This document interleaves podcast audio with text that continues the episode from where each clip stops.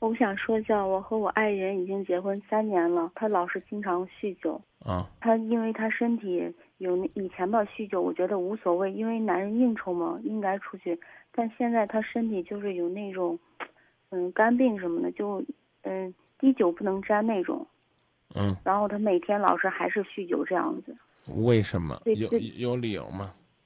嗯，他朋友挺多的吧，挺好朋友。再说他们怎么说呢？那种他们单位就是那种风气好像。然后他也是就喜欢喝酒，他爸也是经常喝酒，每天都把自己给灌多。结婚几多久了？我们结婚三年了，他做过检查吗？体检吗？最近？嗯，以前做过检查，就一直转氨酶特别高，然后去年就查出来就是丙肝，然后今年就治完，嗯，治疗完了，就在治疗期间他还是就经常酗酒，就没注意过自己的身体。我能跟您说我没有办法吗？您一定是对抱了很大的希望、是，啊，但是我必须告诉你，我没办法。然后我我有时候也很无助，就和他父亲，然后给他爸妈说，然后他爸妈一开始就是那样子说他，然后他最后就都是不听。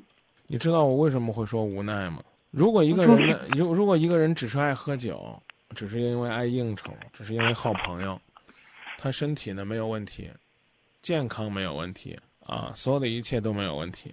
喝完酒呢，回家就睡觉，只要不耍酒疯，啊，那还算酒品不错。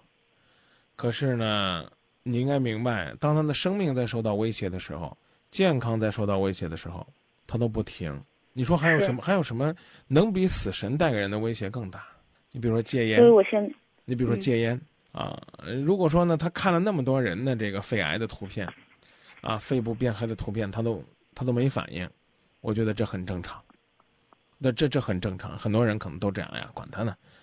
但如果说当医生告诉他你你已经这个有了肺病了，如果说你再抽的话，你的生命会会缩短三十年，会缩短五十年。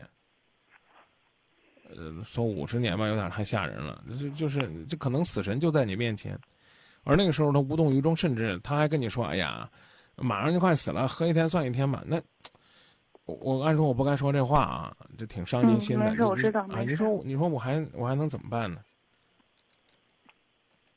是，而且他呃那个酒疯还不是太正，我刚说了，那都不关键，嗯关键了主要不关键啊。对他，他对这个这个健健康这个意识，对，如果说他是健健康康的，你比如说我们知道，呃，有有些人呢可能也抽烟，但是他他好像最后他离开这个世界的年纪比一般人还长呢。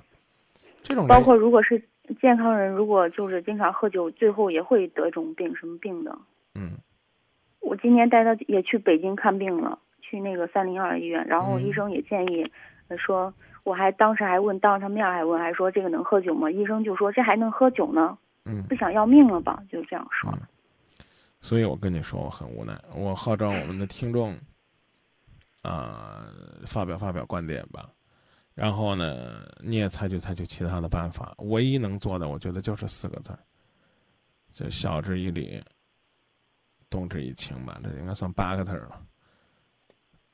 你能明白我的意思吗？明白啊，啊，跟他父母说也没有用，家里人老是惯着他的父母，老觉得有一个孩子怎么着都是他说了算，嗯，这个事儿你可以跟你婆婆好好哭哭。没用。我婆子也是我我刚才啊跟你说了，你好好跟你婆子哭哭。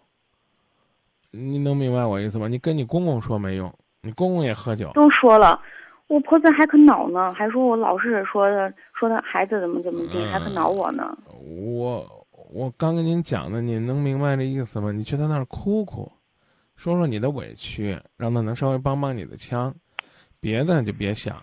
你说呀，说一次可能不管用，说多了婆婆烦，该说还得说。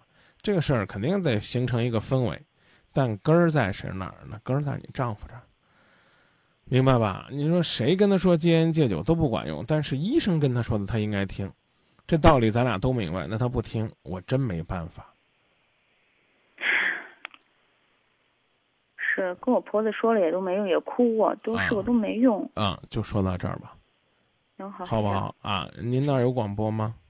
啊，有广播。啊，您放了电话之后呢，就听广播。朋友们呢，看看能不能出个什么主意，想个什么办法。好不好？行，好，好，谢谢啊。因为我不喝酒，我体会不了这酒怎么这么这么大瘾。嗯，你觉得要让他换工作单位怎么样？假如说离开了那么一群天天缠着他死缠烂打喝酒的朋友，会不会好一些呢？这个您不用回答我，您不用回答我。嗯，不用回答我，这只当是您朋友们给您提供的一种思路吧。您好，谢谢啊。管住自己，那那还得靠他自己。再见。